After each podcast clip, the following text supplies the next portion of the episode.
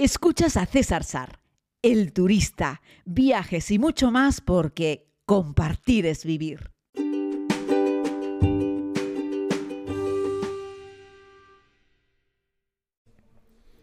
Muy buenos días a todos, eh, querida comunidad. Les hablo ahora y así desde Tanzania. Bueno, tengo que, que pedirles disculpas porque me he saltado un podcast, el podcast de ayer. En mi descargo les diré que, bueno, estuve volando. Ya saben cómo son esas cosas, ¿no? Te metes en un avión a las 3 eh, de la tarde de un día y acabas a las 8 de la mañana de otro en otro rincón del mundo después de tener que hacer dos vuelos de 6 horas, un tránsito de dos en, en Qatar eh, y bueno, pues llegas cansadito ya en la mañana y bueno, preparas todo para comenzar el viaje, ¿no? Así es que pues no me quedó otra que saltarme este podcast. Les estoy hablando ahora ya sí, eh, pues eh, desde el primer alojamiento en el que hemos pasado la noche. Mi pretensión en esta pequeña ruta es simplemente narrárselas, ya que tenemos un compromiso diario con este espacio, pues contarles un poco cómo ha sido todo. Vamos a empezar por el avión, si les parece, porque sé que a mucha gente le, interesa este tema, conocer un poco sobre las aerolíneas. Qatar Airways está considerada desde hace ya muchos años como una de las cinco mejores aerolíneas del mundo, no solo en fares y business, sino también en clase turista. Si escuchan algún ruidillo de fondo, es que estoy grabando este podcast mientras desayuno. Me acaban de colocar delante un plato con algo de fruta, una sandía, piña, papaya y un poco de y un poco de plátano. La verdad es que nos cuidan muy bien, es una de las maravillas que tiene viajar a este país, a Tanzania y África en general, y es que se desviven porque el turista tenga una buena experiencia. Pero regresemos, si les parece, hasta el aeropuerto para hablarles un poco de Qatar Air, que no está pasando tampoco por su mejor momento, ha tenido que dejar algunos aviones en tierra por un problema que ha tenido, creo que con los Airbus A350, con un problema con la pintura o alguna pequeña falla, y ha tenido que dejar, creo que son 14, 15 unidades en tierra, y bueno, está sacando algunos aviones que ya tenía fuera de servicio, entre ellos los Airbus 380, aunque bueno, nosotros volamos con, con los Boeing, ¿no? Y bueno, pues están muy bien en términos generales. Ojo, no están a esos niveles de los Qatar que tomabas hace uno o dos años o a los Qatar que te coloca la aerolínea cuando vuelas a lugares que para ellos son de más prestigio, entiéndase, alguna ciudad alemana, Reino Unido, Francia. Así es que bueno, con la capital de España y Doha estaba bien, pero no era para tirar cohetes y ya, por supuesto, el segundo avión, el que hace el tramo entre Doha y el aeropuerto de Kilimanjaro, pues ya las cosas eh, se notaba ya una cierta, una cierta diferencia. Se han ahorrado un snack, antes te daban una comida principal, un pequeño pie y un snack también importante. Ese en los vuelos de 6 horas, 6 horas y cuarto se lo, se lo están ahorrando, hay que decirlo. Pero bueno, en cualquier caso es un avión muy confortable. Recuerden que el sistema de entretenimiento a bordo que tienen estos aviones es excepcional y yo lo recomiendo siempre. No, no, si vas a volar con Qatar o con Emirates o con Etihad o con Singapore Airlines, no vas a necesitar llevarte una tablet para... Mm, poder disfrutar de un contenido eh, en buena calidad.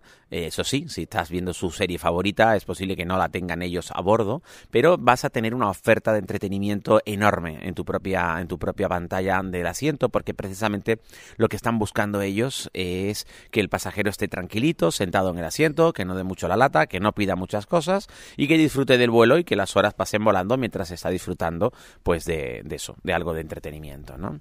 Bueno, eh, con esto llegamos a Doha, recordarles que es un aeropuerto enorme, es un hub muy importante, la mayoría de las personas que aterrizan allí no lo hacen eh, porque van a hacer turismo en Emiratos Árabes, ni muchísimo menos en Qatar, sino que lo hacen porque van a conectar, a conectar con distintos vuelos. Así es que bueno, en ese sentido ellos lo saben, lo tienen muy bien organizado, hay muchas pantallas indicativas, pero recordarles que es un aeropuerto enorme. Así es que, aunque tú llegues con una conexión de dos horas y piensas que tienes tiempo de sobra, estate atento porque en una ocasión también precisamente para tomar un vuelo para venir a Tanzania, aunque en aquella ocasión era para volar a Zanzíbar, eh, me di cuenta que tenía que caminar casi 30 minutos hasta la puerta de embarque en la cual tenía que, tenía que eh, abordar el avión, ¿no?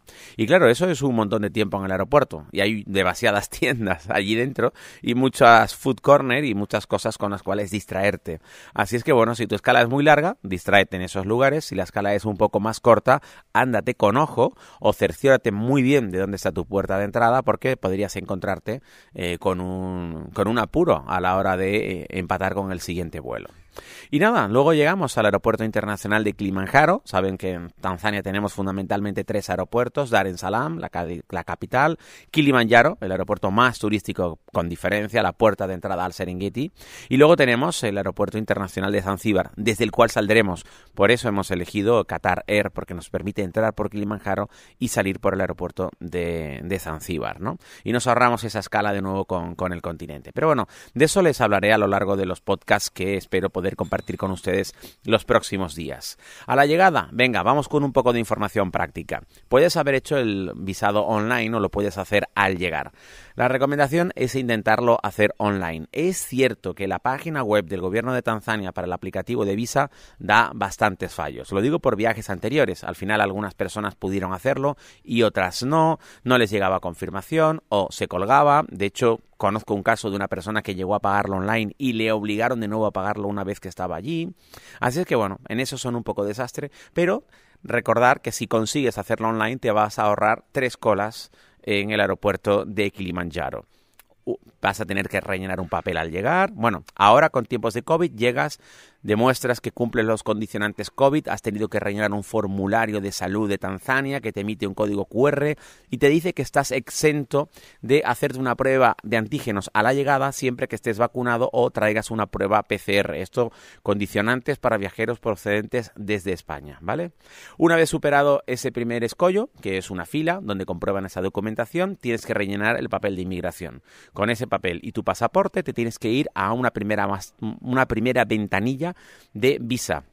Ahí toman tus datos, tus huellas, etcétera. El pasaporte queda dentro de la propia oficina, pasa de un agente a otro. Tú tienes que hacer una segunda cola por la parte de fuera y este segundo agente simplemente le pone el sello y te lo da. Tienes que ir a una tercera ventana con una tercera cola, donde ahí ya sí pagas físicamente el visado, pasas de nuevo a una última cuarta ventanilla, ya estás más rápida, donde simplemente comprueban que te lo han sellado y que lo has pagado y ya estás libre porque ya has pasado con esto el, el control de fronteras de la entrada a Tanzania tu maleta, te puedo garantizar que después de todo ese periplo, si la has facturado, ya estará allí esperándote, no vas a tener que esperar en una cinta a que la maleta aparezca, porque esto es un, es un trámite que te puede llevar bastante rato. Nosotros íbamos sentados en la parte de atrás del avión y salimos de los últimos, así es que fuimos prácticamente los últimos en hacer el trámite. Al salir del aeropuerto de Kilimanjaro estaba allí, como siempre, sonriente, magnífico, dispuesto, Elías, mi guía favorito aquí en Tanzania, con quien he compartido ya unas cuantas aventuras, con quien hice las filmaciones de la segunda temporada de la serie, con quien estuve ya dos veces este año con un par de grupos de la comunidad y con quien regreso una tercera vez este año y estoy encantado. Somos un grupo pequeño, maravilloso, compuesto por seis personas, contándome a mí. En principio éramos un grupo de amigos que nos íbamos a Uganda, al final eh, por distintas circunstancias no pudo ser, no llegamos a ser el grupo mínimo, el precio se subía un montón y sobre la marcha dijimos, oye, pues cambiamos Uganda por Tanzania que es bastante más económico, y aquí estamos, disfrutando de esta experiencia. Mientras les grabo esta nota de audio, estoy aquí junto al lago, viendo un precioso amanecer, el sol ya está subiendo casi, casi un palmo sobre el horizonte, las acacias se han vuelto doradas, tienen un color precioso y nos están sirviendo un desayuno. Saber que en estos viajes no se, no duerme mucho, o sea, si te acuestas pronto sí, pero en cualquier caso es un viaje en el que se madruga mucho porque se trata de aprovechar el mayor número de horas de luz posible. Amanece a eso de las 6 y 20 de la mañana y anochece más o menos a la misma hora, pero por la tarde. Así es que tenemos eso, prácticamente 12 horas de luz. En esta época del año no hace mucho, eh, no hace frío, hace más bien calorcito. En julio eh, se pasa un poco más de fresco, pero bueno, en cualquier caso es un frío soportable y un calor también soportable Bueno, me despido de todos y todas, espero que estén muy bien. Y nada, vamos a seguir compartiendo experiencias y a poco, en cuanto termine este podcast, termino el desayuno y directamente para el Jeep para comenzar esta aventura que nos va a llevar hoy primero a visitar una villa Masai, de lo que les hablaré evidentemente mañana, y por la tarde entraremos directamente en uno de los parques nacionales más famosos y espectaculares del mundo. Me refiero al Parque Nacional del Serengeti, en Tanzania. Como dicen en Swahili, Serengeti significa llanura sin fin. Que tengan un feliz y maravilloso día. no se olviden de vivir.